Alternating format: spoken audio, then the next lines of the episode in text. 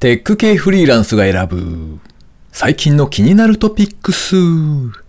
今回は195回目の配信となります。秋にお店に並ぶモンブランやマロンクリームのケーキってあるじゃないですか。あれを見ると、これ実はさつまいもなんじゃないのかなーって疑ってかかっちゃいます。この番組ではフリーランスエンジニアの S とエンタメ系エンジニアのアスカさんが最近気になったニュースや記事をサクッと短く紹介しております。今回は S の一人会となっております。だいたい2回に1回ぐらいの割合でアスカさんが登場するベースですね。IT 関連をメインにガジェットだったり新サービスの紹介だったりそれぞれが気になったものを好き勝手にチョイスしております。今回は記事を3つ紹介します。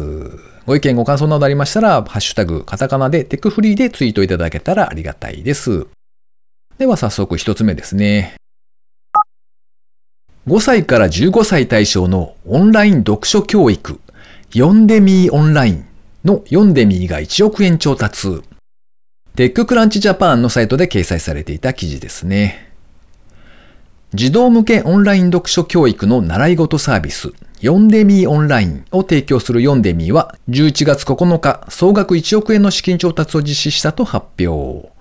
ヨンデミーオンラインは、5歳から15歳を対象とした月額定額制のオンライン読書教育の習い事サービスだそうです。子供たちそれぞれの興味、読む力に寄り添った選書指導、本を選ぶ選書ですね、その指導、それから本の楽しみ方などが学べるチャット形式の対話型学習コンテンツ、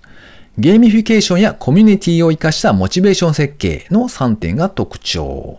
AI 司書読んでみ先生は、好み、興味に合わせるだけではなくて、自然にステップアップしていけるように本を進めてくれるそうです。本を手に取るきっかけ作りから、読んだ後のコミュニティでの感想シェアや親子の会話まで、児童の読書体験サイクルを支え、習慣化をサポートするそうです。2020年4月設立の読んでみーは、日本中の子供たちへ豊かな読書体験を届けるというミッションを掲げる現役東大生によるスタートアップ。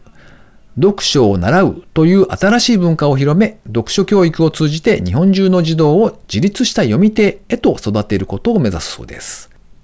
なかなか面白いサービスがあるもんだなと思ってピックアップしてみました。これ自分自身がですね、中学生ぐらいから30歳ぐらいまでですかね。結構長い間ずっと、まあ、せいぜい読んで漫画ぐらいですかね。普通の読書というものを全くしなかった時期があったんですよ。でたまたまですね、30歳になった頃からビジネス書だったりとか、まあ、一般の本ですね、そういったものを読む習慣が身につくようにはなったんですけれども、その読まなかった期間がすごいもったいなかったなっていう思いがすごく強いんですよね。なので、こういった読書を楽しめる人が増えるっていう、そういうサービス、なかなか面白いなと思って紹介してみました。では二つ目ですね。いつ何が届くかわからない日本初の食品ロスサブスクがサービス開始。BCN プラス R のサイトで掲載されていた記事ですね。食品ロス削減事業ロスゼロを運営するビューティフルスマイルは11月5日、食品ロス発生のタイミングで利用者にスイーツや食品を届ける食品ロス体感型サブスクリプションロスゼロ不定期便の提供を開始したそうです。先着100名でオンラインのみで受付、価格は送料込み5000円。ロスゼロ不定期便は不定期、不定量に発生する食品ロスをポジティブに捉えまして、福袋が届く感覚で楽しめるサービス。余った食品が多く発生したタイミングで不定期に商品が届きまして、食品ロスや環境問題に関する情報発信も積極的に行っていくんだそうです。配送は1ヶ月に1回、もしくは2ヶ月に1回を選択が可能。内容はスイーツを中心に食品ロスの状況に合わせて変更されます。定価1万円相当の食品が含まれるそうです。なんだか福袋的に食べ物が届くということだそうで、なかなか面白いなと思って紹介してみました。4回目以降であれば解約が可能だそうで、まあ3回分をちょっとお試ししてみるみたいなことはできそうですね。では最後3つ目ですね。もう日本酒おつまみ選びで迷わない。飲みたい日本酒を探せる AI が紀ノ国屋に登場。テッカブルで掲載されていた記事ですね。セントマティック株式会社は株式会社紀ノ国屋と連携し、紀ノ国屋渋谷スクランブルスクエア店地下1階に2021年11月9日から12月8日の期間、日本酒ソムリエ AI カオリウム4酒の実証実験スポットを設置するそうです。酒は英語だとセイクっていうもんですかね。まあ、ちょっとわかりづらいので、酒というふうに呼ばせていただきますが、カオリウム4酒は人間の感性を自然言語処理によって日本酒とマッチする AI システム。癒されたい、気合を入れたいなどの気分と日本酒とのマッチ度を計算しまして相性の良い日本酒をレコメンドしてくれるそうです。ベースとなっているのがセントマティック社が開発する香りと言葉を相互に変換する AI システム、カオリウム。曖昧な香りの印象を言葉にして可視化したり、特定の言葉から連想される香りを導き出すことができるそうです。膨大な風味表現データによって、フルーティーなお酒というようなアバウトな表現ではなくて、白ぶどうとライチのような風味を持ったお酒というような具体的な風味マップとして可視化ができるため、ユーザーはより求めているものに近い日本酒を探すことが可能。紀ノ国屋での検証では、風味データを活用しまして、日本酒と相性の良いフードをレコメンドするペアリングサイネージも設置。フルーツやポテトチップスなど、日本酒のお供としては珍しいペアリングも提案してくれるんだそうです。いやー、熱燗の季節ですね。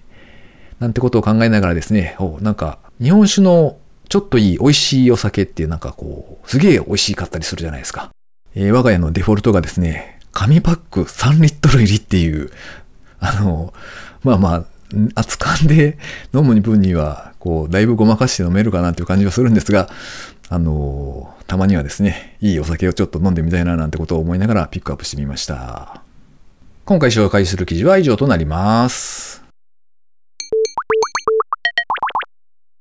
続きまして番組にいただいたコメント紹介のコーナーですね。えー、高見千恵さん、いつもありがとうございます。194聞いた。私もあの時代劇の下町感が好きで時代劇は見ていたのです。おはよう時代劇は見ていないけど、なんかテレビ欄見て気になってたので、水戸黄門は特撮。ペン型デバイス、医療実習向けのものだったような、私もお試しで触ったことはありますが、あの時点でそこそこにリアルでした。とコメントをいただきました。ありがとうございます。高見さんも時代劇ファンということだそうですね。水戸黄門は特撮ってどういうことなんだろう？あの、また今度解説してください。えー、ともあれですね、いつもコメントいただき、本当にありがとうございます。えー、最後に近況報告のコーナーですね。えー、最近はと言いますと、少しだけお仕事の負荷が下がったかなというところですね。というのはいいんですが、えー、今度はですね、反動なのか、何もやる気が起きないという、えー、素敵な状況に陥っているというか、まあそんな感じですね。まあそんなわけでですね、夜になると最近は僕のヒーローアカデミア、今更と言われそうですが、あの、アニメシリーズをですね、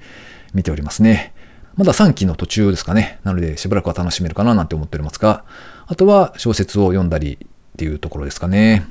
今ちょうど読んでいるのは、7回死んだ男という文庫本ですね。なんかたまたまツイッターでおすすめをされた本だったんですけれども、タイムリープものだそうで、ちょっと楽しく読んでおります。まあそんな感じで夜になると結局ビールを飲みつつですね、だらだら過ごしている感じになっていますね。この番組へのご意見ご感想など絶賛募集中です。ツイッターにてハッシュタグカタカナでテクフリをつけてつぶやいていただくか、ショーノートのリンクからですね、投稿フォームにてメッセージをお送りいただけたらありがたいです。スマホ用にポッドキャスト専用の無料アプリがありますので、そちらで登録とか購読とかをしておいていただきますと、毎回自動的に配信されるようになって便利です。Spotify、Amazon Music でお聞きの方はぜひフォローボタンをポチッとしておいてやってください。まるで早口言葉のようです。そういえばここ最近はですね、オンライン飲み会というものから割と遠ざかっているので、たまにはこう何も考えずにですね、ぐだぐだと喋るようなオンライン飲み会なんてものにも参加してみたいななんて思うんですが、探すとないんですよね、そういうのね。というわけで、えー、もしお誘いいただける方がいらっしゃいましたら お声掛けください。ということで、え今回もですね、最後までお聴きいただきありがとうございました。それではまた。